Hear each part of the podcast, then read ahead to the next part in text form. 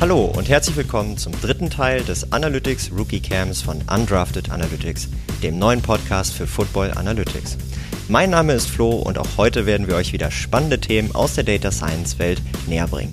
Und ich freue mich, dass Thorsten heute mit dabei ist. Ja, moin zusammen. Freue mich auch. Hi. Schön, jo. dass ich hier sein kann. Wie ihr wisst, starten wir mit den regulären Podcast-Folgen am 9. September und vorher erklären wir einige Begriffe aus der Data Science Welt, die vielleicht einigen von euch noch kein Begriff sind. Heute besprechen wir die spannenden Themen statistische Momente und die sogenannte Monte Carlo Simulation.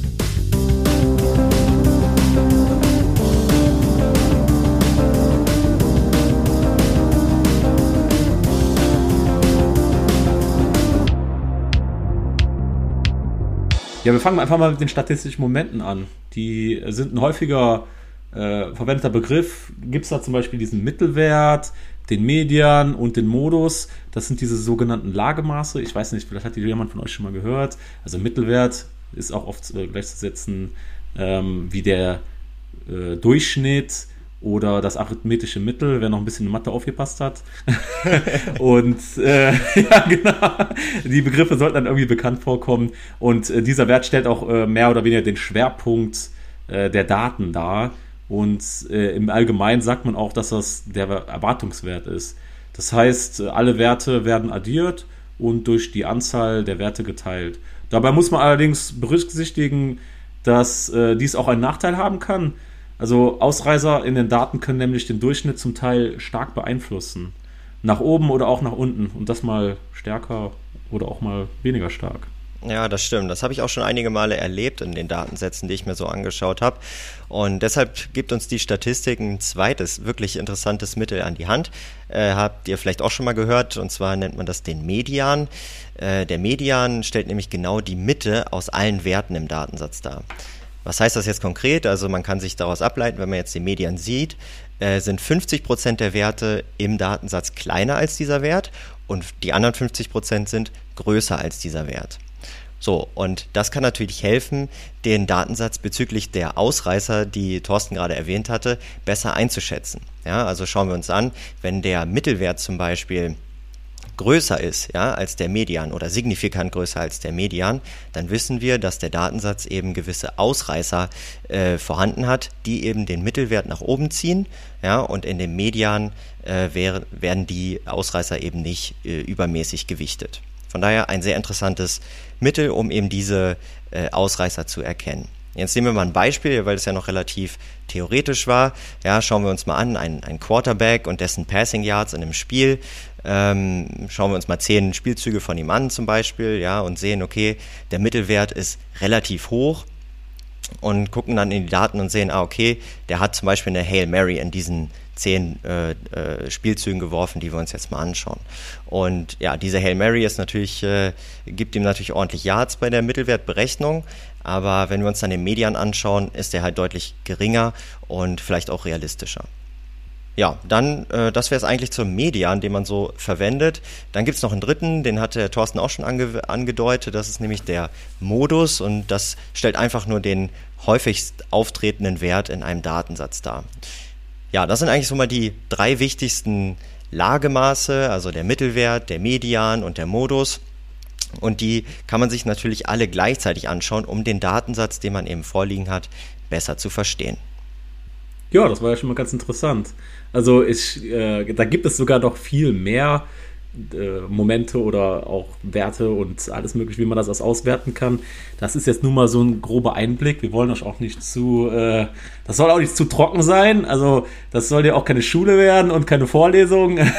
wir versuchen das nur so ein bisschen ähm, gebräuchlicher zu machen, damit hier auch der, damit wir alle das verstehen, wovon wir reden. Und äh, wenn man dann so klassische andere Beispiele, äh, die ja auch in Zukunft vielleicht öfter mal von uns irgendwie in den Raum geworfen werden, ähm, damit ihr das auch zuordnen könnt. Deswegen können wir auch jetzt mal über als Beispiel so äh, das, die Gehälter der Quarterbacks mal kurz anschauen. Übrigens, das werden wir auch nochmal viel intensiver in einer zukünftigen Folge machen. Aber nur mal jetzt so ein kleiner äh, Sneak Peek, hier so ein Sneak Preview, dass äh, beispielsweise, wenn wir uns mal so ähm, ein paar tausende Gehälter von den, von den Quarterbacks anschauen, dann ist der Durchschnitt hier, also der Mittelwert, den wir eben besprochen haben, quasi äh, auch der Erwartungswert, ne? der ist dann äh, circa bei, bei 3,3 Millionen bei den Quarterbacks, also US-Dollar. Und äh, das Interessante ist jetzt hier, dass der Median aber nur bei knapp über einer Million US-Dollar ist. Und äh, da sehen wir direkt, dass da so eine, so eine kleine, äh, ja, Schiefe mehr oder weniger in den Daten ist. Äh, dadurch, dass jetzt quasi die Hälfte aller Quarterbacks mehr als eine Million verdienen und äh, die andere Hälfte verdient auch knapp äh, verdient auch weniger als eine Million.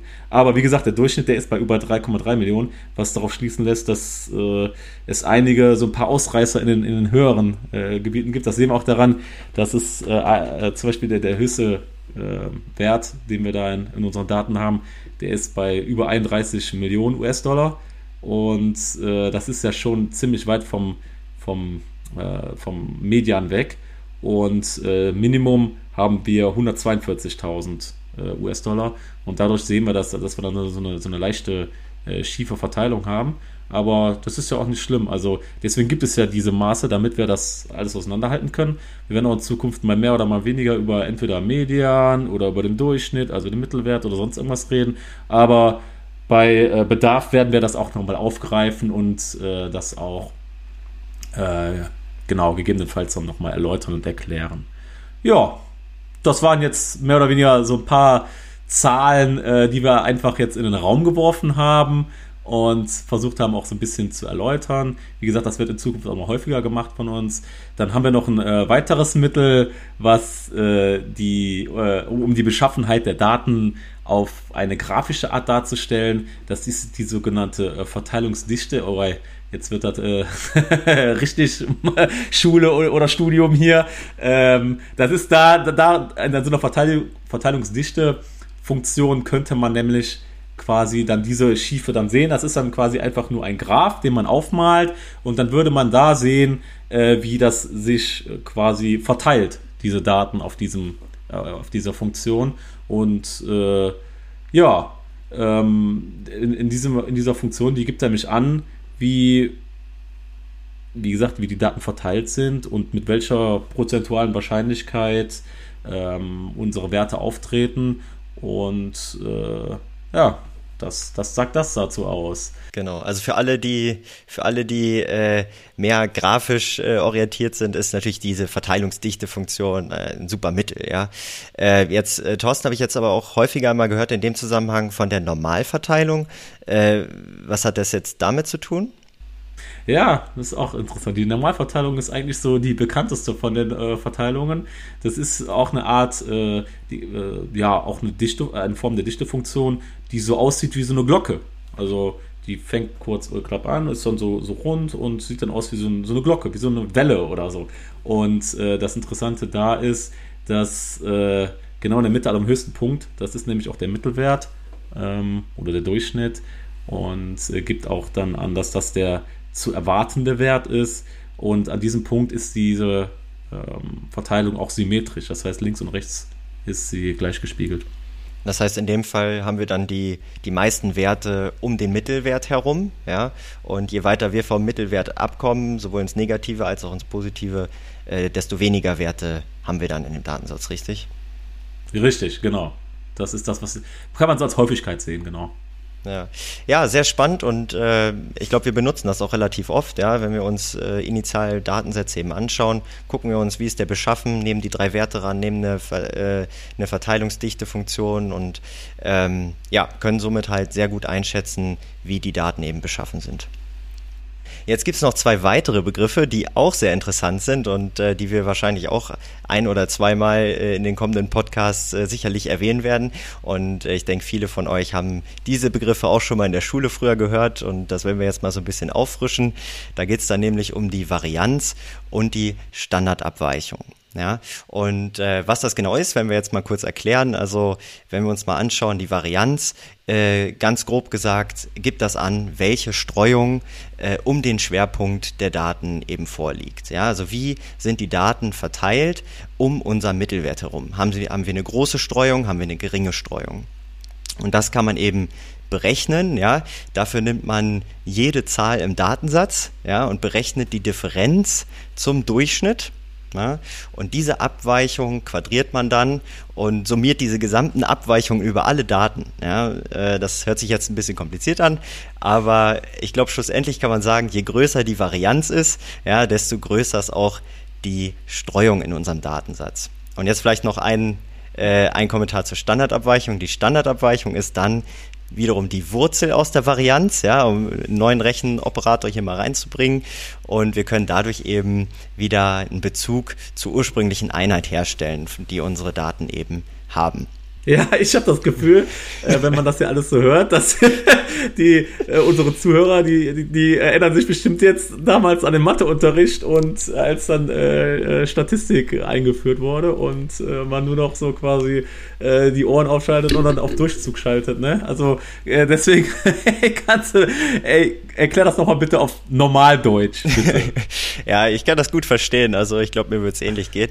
Und ich würde sagen, wir schauen uns einfach mal nochmal ein Beispiel an. Ja, also nehmen wir uns mal wieder einen Quarterback, äh, der gerade im Training verschiedene Würfe absolviert. Und wir wollen jetzt wissen, wie konstant sind die Würfe auf eine feste Distanz von diesem Quarterback. Also können wir jetzt berechnen, wie oft weicht eben der Wurf vom Quarterback von der gewünschten Distanz ab. Nehmen wir mal ein Beispiel, der Quarterback soll 20 Yards werfen, ja, und der wirft jetzt 20 Mal und der wirft natürlich nicht immer genau 20 Yards, sondern er wirft mal 22, mal 23, mal 19, mal 17 und alle diese Datenpunkte können wir eben sammeln und berechnen daraus jetzt beispielsweise die Varianz und ja, mithilfe dieser Varianz sehen wir dann eben, wie konstant ein Quarterback äh, eine, ja, in diesem Training halt geworfen hat. Ja, und das gibt uns dann eben natürlich die Möglichkeit, mehrere Quarterbacks auch miteinander zu vergleichen. Gut, nachdem wir jetzt die Grundbegriffe der Statistik kurz dargestellt haben oder für einige von euch vielleicht nur aufgefrischt haben, würde ich sagen, kommen wir jetzt nun zur Monte Carlo Simulation. Also Thorsten, was ist denn die Monte Carlo Simulation? Ja, also die Monte Carlo Simulation, die wird erstmal äh, oft für die Analyse stochastischer Modelle benutzt, die in der Regel zu komplex sind, um ihr Verhalten äh, effizient analytisch zu berechnen. Ähm, wenn man das macht, dann ergibt sich oft eine oder ergibt sich meistens eine Verteilungsdichte von Ergebnissen. Wenn ihr euch erinnert, das haben wir eben versucht, oder ja, mehr oder weniger war auch Versuch, euch versucht, äh, zu erklären, diese Verteilungsdichte, was, was damit alles zusammenhängt. Und äh, wenn man das dann macht, dann bekommt man oft eine große Anzahl ähm, an, an Zufall, also beziehungsweise an, an, Ergebnissen und man führt eine große Anzahl an Zufallsexperimenten durch, die äh, dann mehr oder weniger nachher eine Bandbreite an Werten ähm, liefert. Und hier ist das Stichwort auch das Gesetz der großen Zahlen. Also wenn man einen Versuch ganz oft wiederholt, dann kommen wir auch an diesen, an den Erwartungswert mehr oder weniger ran, den man ähm, kennt. Das hat man eben versucht zu erklären mit diesem Erwartungswert. Und äh, so ein Beispiel wäre jetzt hier ein Würfel.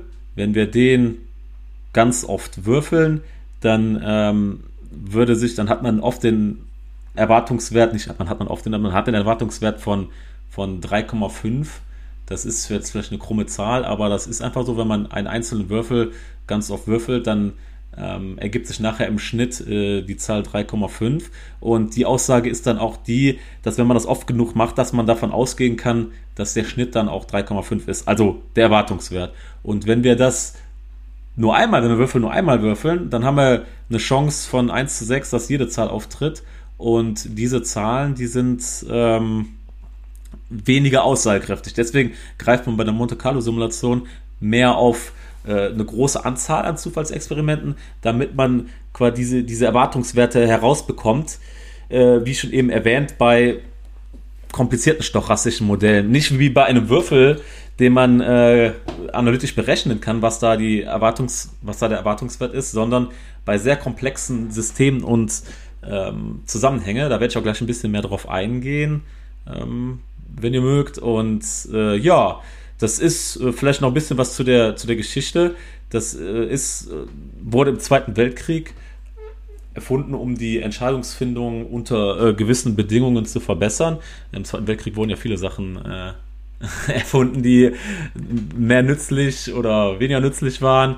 Also ich wollte jetzt keinen Geschichtsunterricht hier geben, aber das, äh, ja, nur mal so am Rande erwähnt und äh, ist auch nach dem bekannten Stadtbezirk, also wie ihr vielleicht von dem Namen jetzt schon gehört habt, einige kommt das vielleicht bekannt vor, das ist ein bekannter Stadtbezirk in Monaco und äh, hier sage ich nur das Stichwort äh, Roulette-Spiel. Vielleicht kann ja jemand äh, ja, das stimmt. Äh, damit was anfangen. Ja, genau. Absolut, ja. ja, das hört sich ja wirklich äh, spannend an, aber wie funktioniert jetzt diese Simulation genau? Ja, das ist auch wirklich interessant. Also die Monte Carlo Simulation, die sagt äh, in der Regel eine Reihe von Ergebnissen eines geschätzten Wertebereichs voraus. Also das habe ich eben schon mal gesagt, diese Bandbreite da. Und im Gegensatz zu, zu allgemeinen oder regulären Prognosemodellen, wo eher Trends oder auch ähm, genaue Zahlen vorhergesagt werden, ähm, ist es, wie gesagt, bei der Monte Carlo Simulation eher ein Wertebereich, um dann quasi so eine Bandbreite festzustellen. Und äh, ja, das äh, zum Thema der Bandbreiten. Und wenn man das dann im Endeffekt durchführt, dann macht man das so, dass man äh, versucht, so einen, einen Prozess äh, zu definieren. Und der wird oft aus verschiedenen Verteilungsfunktionen ähm, äh, definiert. Und aus diesen Verteilungsfunktionen ähm, zieht man dann irgendwelche Werte, wo dann häufigere Werte, also zum Beispiel äh, näher Erwartungswert, häufiger gezogen werden als ähm, Werte daneben. Also wie wir uns eben erinnern an, dieser, an diese Normalverteilung, wo oben an der Glocke äh, die Werte eher gezogen werden als die, die äh, unten an der Glocke hängen. Und äh, genau. Und dann wird auch das, werden die Daten nachher zusammengeführt und bei jedem Durchlauf werden, wie gesagt, andere Zahlen gezogen. Und dies wird oft tausende Male wiederholt, um dann eine neue Ausgangsverteilung zu bekommen, wo wir dann äh, Aussage über die neue Verteilung treffen können. So im Groben. Ja. Okay, das hört sich wirklich sehr spannend an. Jetzt hattest du gerade gesagt, jetzt wird das ja auch bei vielen komplexen Anwendungsfällen angewendet. Aber gib uns mal ein paar Beispiele. Also wo, wo wendet man das tatsächlich an? Ja, ich fange, kann mir mal ein paar Beispiele nennen, ohne da jetzt zu sehr ins Detail zu gehen. Ähm, wo das oft benutzt wird, ist zum Beispiel äh, beim Wetter- und äh, Klimamodellen, äh, die, was die Erde betrifft. Da wird dann halt oft geguckt, äh, wie wahrscheinlich ist jetzt, sind irgendwelche Wettervoraussetzungen und die werden alle zusammengeworfen und äh, dann wird das einfach mehrere tausend Male durchgeführt, um dann äh, vielleicht herauszufinden, ob wir jetzt wie, wie, wie viel äh, Klimaerwärmung wir letztendlich bekommen oder nicht. Also das kann man zum Beispiel über so Monte Carlo Simulationen machen. Und auf der anderen Seite benutzt man das auch oft in der ähm, Bandbreite, in der sogenannten Bandbreitenplanung in der Unternehmensplanung. Also es wird oft benutzt, um so Chancen und Risiken zu betrachten. Ähm, so Beispiele könnten hier sein, wenn man irgendwie so Engpässe in der Produktion aufdecken möchte, dass äh, wenn man dann diese Produktionsstrecke versucht abzubilden, äh, dass man dann äh, vorzeitig da auch einschreiten ähm, kann. Und äh, genauso kann man das auch bei Umsatzprognosen ähm, benutzen, wo man einige Werte über vielleicht Absätze hat oder sonst irgendwas und über Einkünfte. Und äh, wenn man das dann zusammenwürfelt und dann äh, simuliert, dann kann man da so, so, eine Bandbreite an oder so eine Verteilung nachher rausbekommen, wo man dann eine Aussage darüber treffen kann. Und das gleiche gilt auch bei der Preisfindung oder bei der Preisgestaltung. Und äh, andere benutzen auch die Monte Carlo, das ist eigentlich auch ziemlich bekannt und beliebt, auch in der, äh, im, im, Bereich Trading. Da wird das oft äh, benutzt, um Preisentwicklungen von Aktien zu ähm, vorherzusagen. Also in welchem Bandbreitenbereich werden die äh, entwickeln die sich, um dann da auch gegebenenfalls Algorithmen drauf anzuwenden, die äh, eher auf Chancen und Risiken eingehen.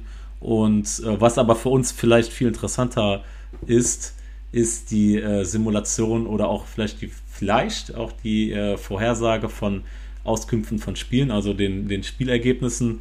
Und dazu ähm, kann ich auch nur so viel sagen, dass wir da in Zukunft, das ist auch in, in Woche 3, also in der, unserer Folge in Woche 3, werden wir da ziemlich genau drauf eingehen. Wir benutzen, wir werden nämlich einen, ähm, eine Simulation oder Simulator benutzen, der basierend auf Monte Carlo äh, Spielergebnisse oder Spielauskünfte oder, oder Ergebnisse, einfach ähm, Wochenergebnisse äh, vorhersagt.